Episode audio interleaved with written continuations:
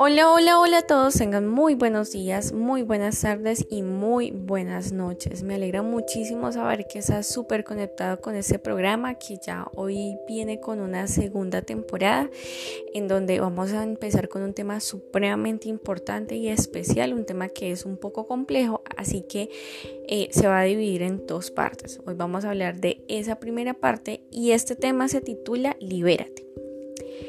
Creo que es simplemente complejo porque es una palabra que define muchísimas cosas. En ese orden de ideas estoy hablando del perdón. Porque es ese instante en donde debes tomar esa gran decisión de dejar atrás los rencores y las amarguras. Es decir, si te aferras a tu enojo y tu dolor o perdonas y sigues adelante. Es como una decisión supremamente determinante porque cambia la forma en cómo vemos las cosas, porque adicional cambia el rumbo de nuestras vidas y cómo comenzamos a accionar frente a las circunstancias. Todos en la vida hemos sido heridos, sean por palabras, acciones o cosas que en un momento determinado han dejado una marca en cada uno de nosotros y han dejado sentimientos que aunque pase el tiempo siguen ahí. El problema está en que si no soltamos y decidimos perdonar, el precio más alto lastimosamente lo vamos a terminar pagando nosotros. Y sonará supremamente injusto que tras de que nos hacen daño, pues a la final seamos nosotros los que estemos atados frente al no querer perdonar a una persona por cualquiera que haya sido el caso en, en el que nos hayamos sentido lastimados o ofendidos. Mientras haya esa carga en nuestro corazón, por más que nosotros queramos o por más que tú quieras, no te sentirás ni en paz y mucho menos en plenitud. Y esto te termina afectando no solo de manera emocional, sino también físicamente. Va afectando, mejor dicho, de una manera exagerada la salud.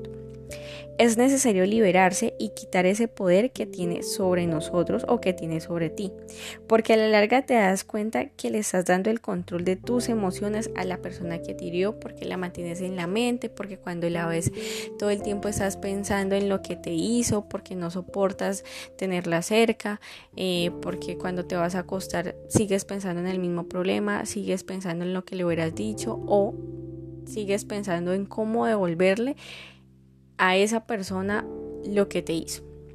Pero vamos a hablar un poquito acerca de qué efectos tiene el no perdonar. Se liberan unos neuroquímicos del estrés y la ansiedad y se puede llegar a la depresión. Aumenta la presión cardíaca y esto incrementa el riesgo de sufrir enfermedades coronarias.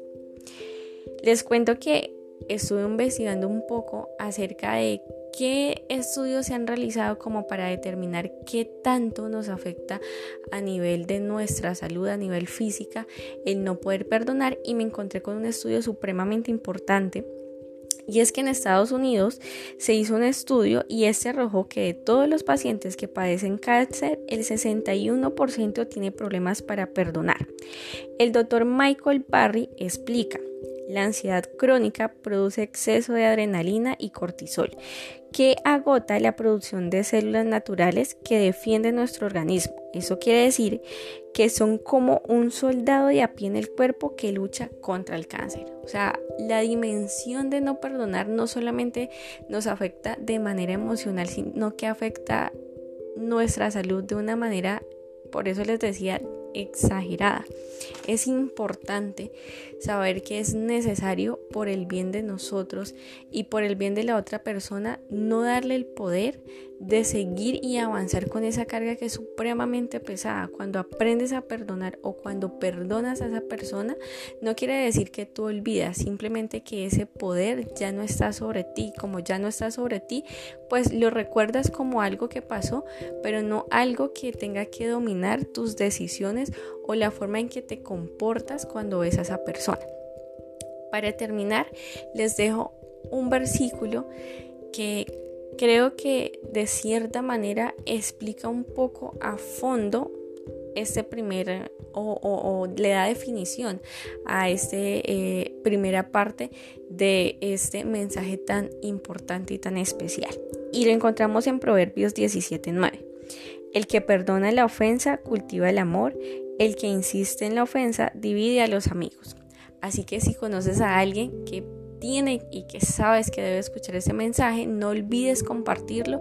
Estamos prácticamente en todas las plataformas, así que dale compartir y espero que para la próxima semana estés súper conectado porque venimos con una segunda parte en donde vamos a hablar de cómo me doy cuenta si ya perdoné, en qué pasa si no puedo perdonar, en qué me ayuda a perdonar y muchísimos datos más que hablaremos a nivel integral, porque somos seres integrales y asimismo es, son estos mensajes. Espero que tengan un lindo día, una linda tarde o una linda noche.